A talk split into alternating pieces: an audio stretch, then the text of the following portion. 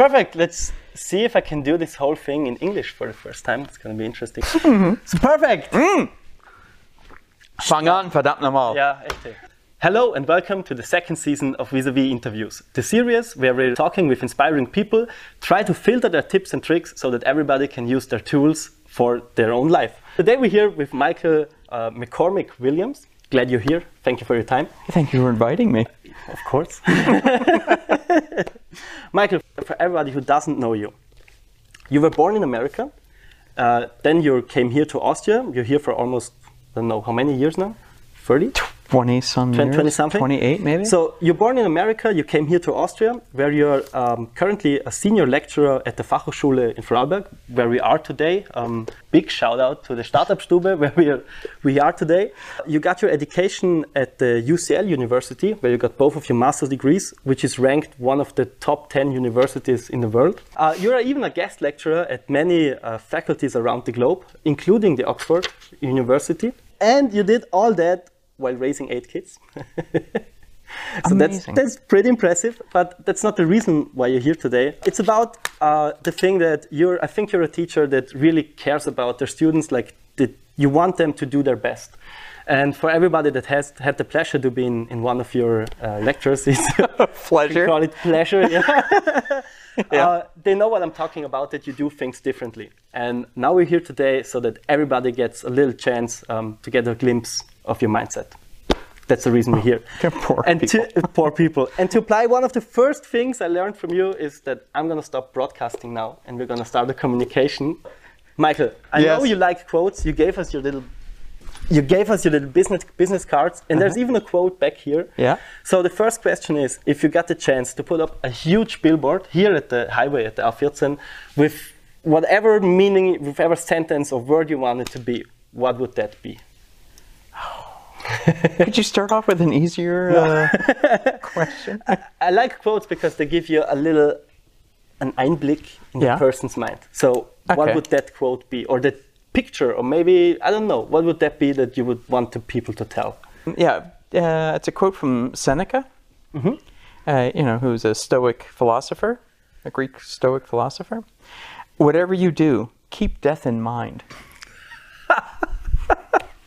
That's an awesome picture to put on the billboard. what's what's the meaning behind it? What why do you choose that? Well, because I think you you should keep death in mind. I mean, it's it's it's interesting. It's it's a lot to do with how you conceptualize time, and um, and people are usually afraid of death, and uh, so Seneca was dealing with that, you know. And if you are not afraid of death, if you keep that in mind all the time, then you will truly live Okay. and Heidegger in, uh, in Being in Time, which is I happen to have it here. What a surprise. what a surprise! Are you getting paid? yeah, Heidegger Foundation. Yeah. sponsored by. Uh, no, okay, yeah, but he, he talked about that too. If you if you um, if you uh, you know uh, grapple with death, then you really are you really start to live. okay. because people are like avoiding, you know, th- this avoidance. Yeah. So yeah, so you just that, that's an obvious. It's like that's the old cliche. What can you depend on, you know, uh, in life? You know, what, Yeah. what can you get? Death and taxes. Yeah. You know, It's a classic. When did when do you use this quote? Like in in, in what in what context? Like do you have that in mind? Like is there a special scenario for it where you say, oh, let's always remembered. that's the thing? Or no, no, I don't think it's a special scenario. It's just like you just. I think it it it puts a f- it frames time differently. okay. You know, uh, because I mean, I know if like if you're a teenager, let's say if you're a teenager, you live forever. Yeah. You know, you're indestructible. You know, and that type of stuff. And and people conceptualize time, and I'm on the other end of that. You know, the window's closing. Okay. You know, now whether you know, how do I approach that? Do I do I either, you know, uh, scream about it and cry about it and worry about it, or do I just accept it and say, okay, fine. Well, I'm going to make this latter half, this latter third of my life, uh, the best, and I don't know how long I'll have anyway. So it it basically puts time on a different level. Is it is it like the, live live every day like, it's Like your it's last, the last day. Yeah. Yeah, yeah, yeah. But you can't. you know, what, what do you really have to lose? You know, you're going to die anyway. you know, so you might as well do it. you know, it's like, oh, what, what do they say? Who cares? You know, that's that's no, I think it's death, the great equalizer. Uh, yeah. So no, it's that, I think that's a, it's a good intro to get like a, a, little bit, a little snapshot of the mindset of, of real someone. positive. I think it is. but let, us stay let's stay on the on the topic of time. Uh, but let's go back a little in time. Mm-hmm. Let's go back to when you were 18 again. Like, uh-huh. what's one piece of advice you would give yourself now?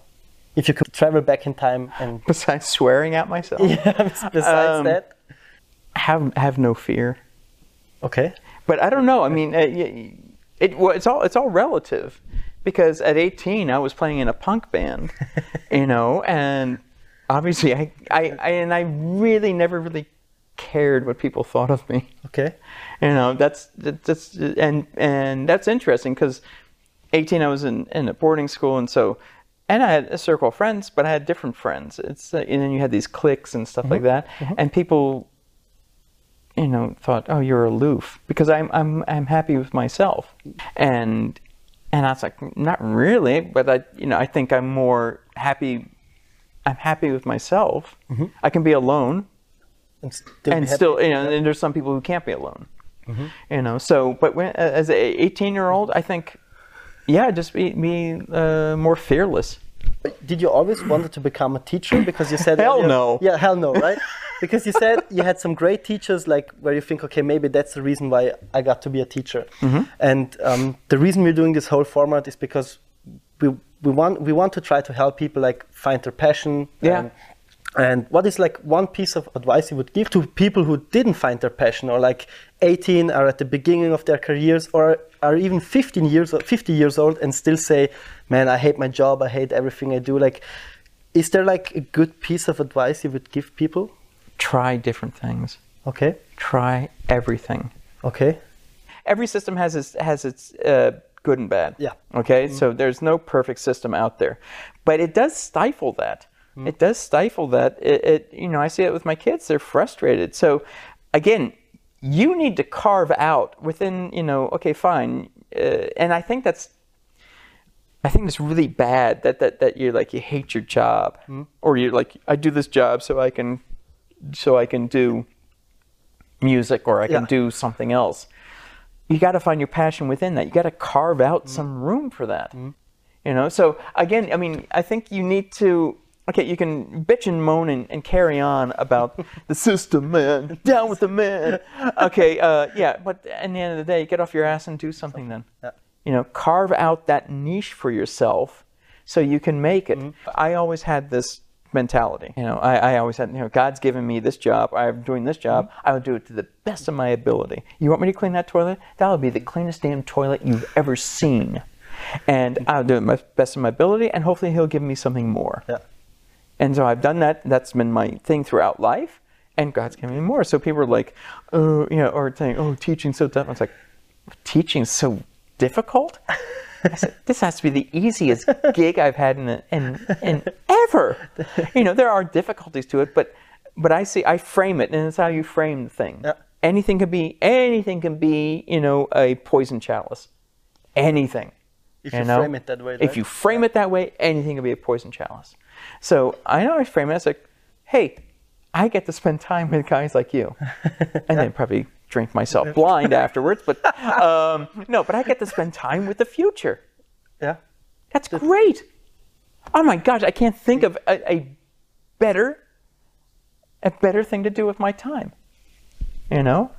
But there, there was a nice, a nice uh, thing you said. Like everywhere you have been, you like you worked always your hardest, yeah. and and then new doors opened yeah. the way. And there's a nice saying that's like, the harder I work, the luckier I get, and that's it I could it could that's, be, that's, but but but yeah, but it's not as it's simple not, as that. Yeah, but it's not luck because if you work hard somewhere, it I think doors are going to open for you. No. Well, it's act. Well, it's actually you're training yourself to see open doors well to see open doors but you're really you're honing your skills. You're training mm. yourself. Don't expect somebody else to do it for you. You do it for yourself of course, of course yeah. you're put in this situation and make the best out of it. The official question is: Is there a book that has influenced you in the last twelve months? And is there a, a book you give away the most? Yeah. Uh, yeah, there is a there is a uh, a book that I did give away that I had myself, and I did give away to a friend of mine.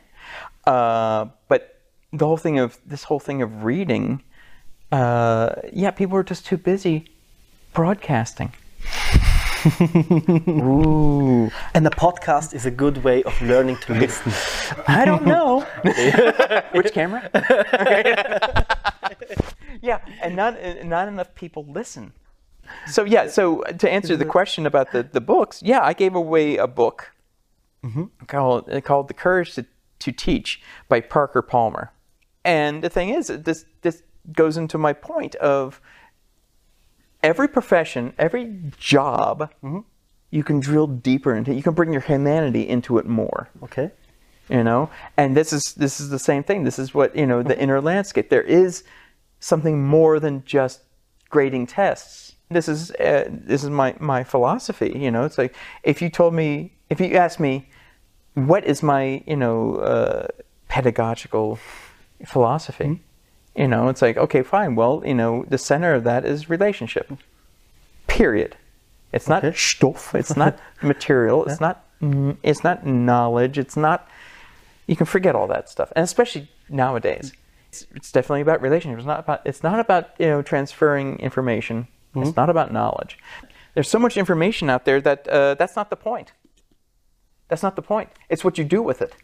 You know uh, it's it's what it's and it comes down to your humanity and down to relationship it's it's it's like in anything it's like in data science or you know uh, it's like yeah you have all this data But what, what's the story yeah. What's the story? And the story is what makes us human. Because humans are wired for stories, not for PowerPoint, not for Excel. No, sorry. I mean, those are very nice, but they're not enough. You know, it, we are wired for story. We're anthropologically wired for that. And how do you think people can use that? Like use relationship? Like, is there? How do you use that knowledge? that everything in the end comes down to relationships. uh, again, you have to you have to self-assess and say, well, you know, not every not every relationship is going to be hundred percent back, but if it's detrimental to you, if it starts you start questioning yourself, then you then you have to take the toxic person out of that. Yeah. You know, because again, I mean, uh, uh, relationships should be good ones should be reciprocal, should be a back and forth. You know, but it's how you frame it. If relationship is important, um, I think you know, um, you know, then every and this goes goes back to the whole death thing. oh, it's all connecting now.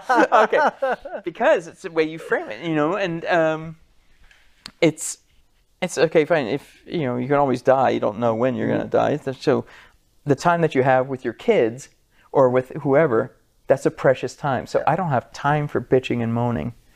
I don't have time to avoid. I, I you, you should you know complain about certain things if you're going to fix them, Yeah.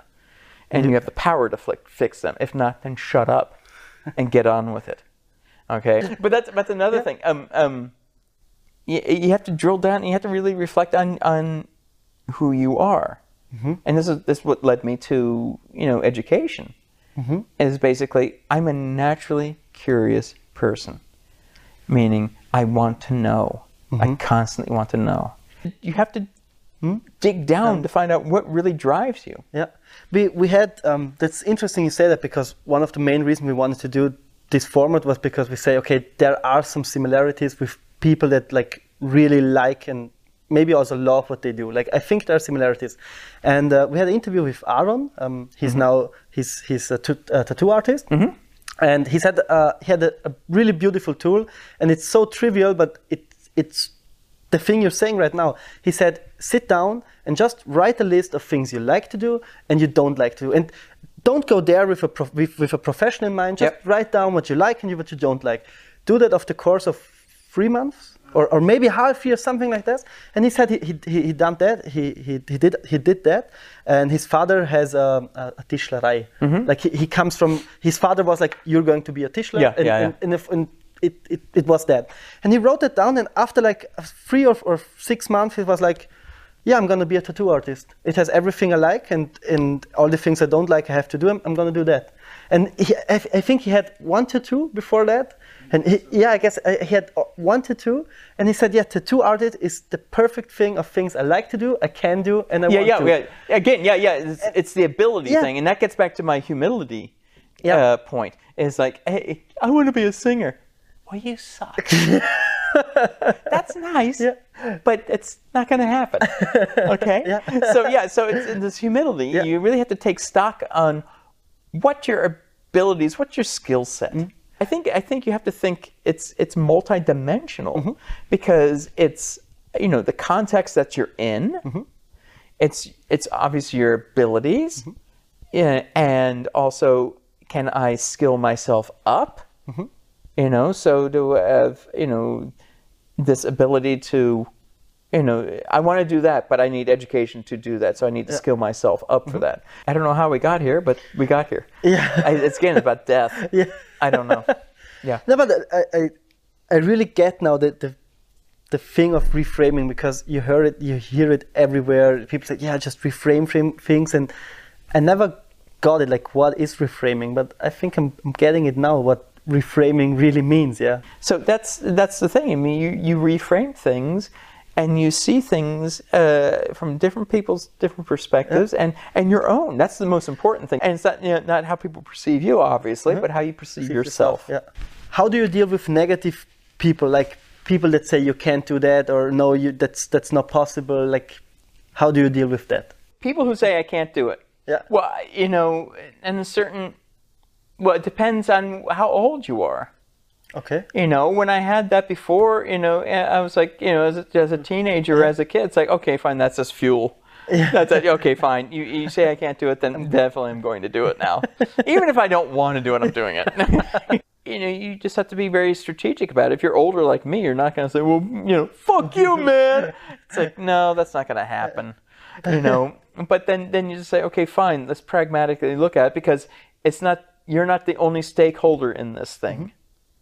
Mm-hmm. You know, you're not the only person. And it's so it's that. So it's pragmatics of the whole situation.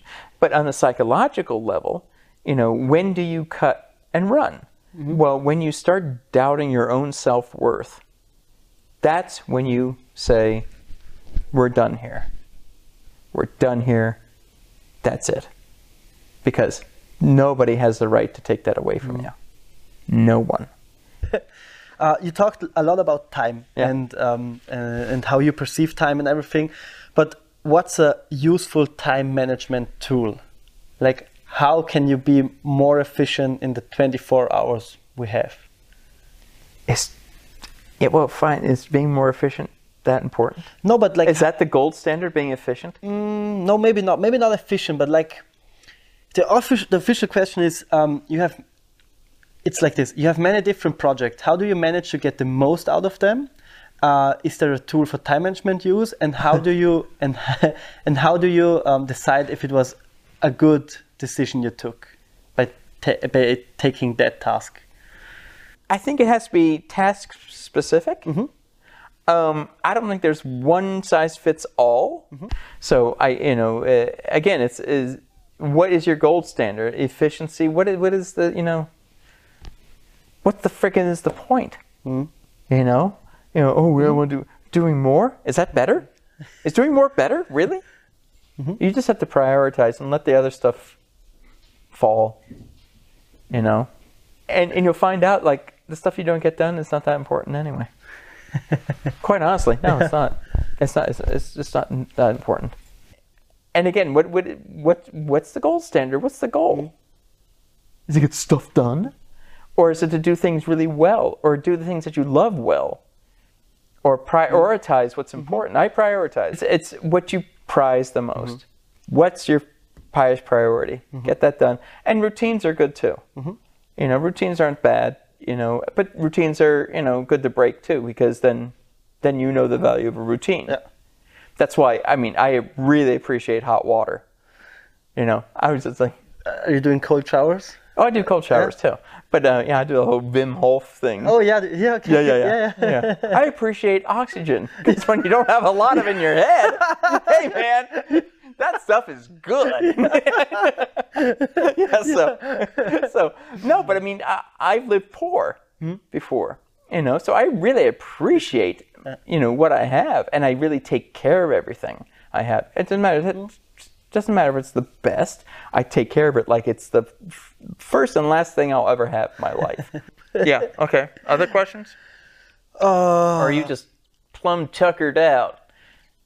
no, you answered so many things without even asking. That's that's Because you just can't shut me up. Um, We need to be more precise. but I can ask you: Do you think it's interesting when I ask people, um, like, there are still missing two questions. The first is, um, what do you do today with more confidence uh, that used to make you uncomfortable? I don't know. Maybe maybe even more selfish. and I and I got that, and I got that from my supervisor. He says you need to be more selfish to get this done. I'm like, I don't know if that's my DNA. you know, I didn't get into teaching to be selfish. you know, it's you know, you get into certain professions because you want to help people. Yeah. okay and that's it you know and that's it. So you, you have to you have to accept that. And that has consequences that and those those professions are usually not the ones that you're going to get highly paid for. So if you can live with that fine. If you can't too bad. You know? So yeah.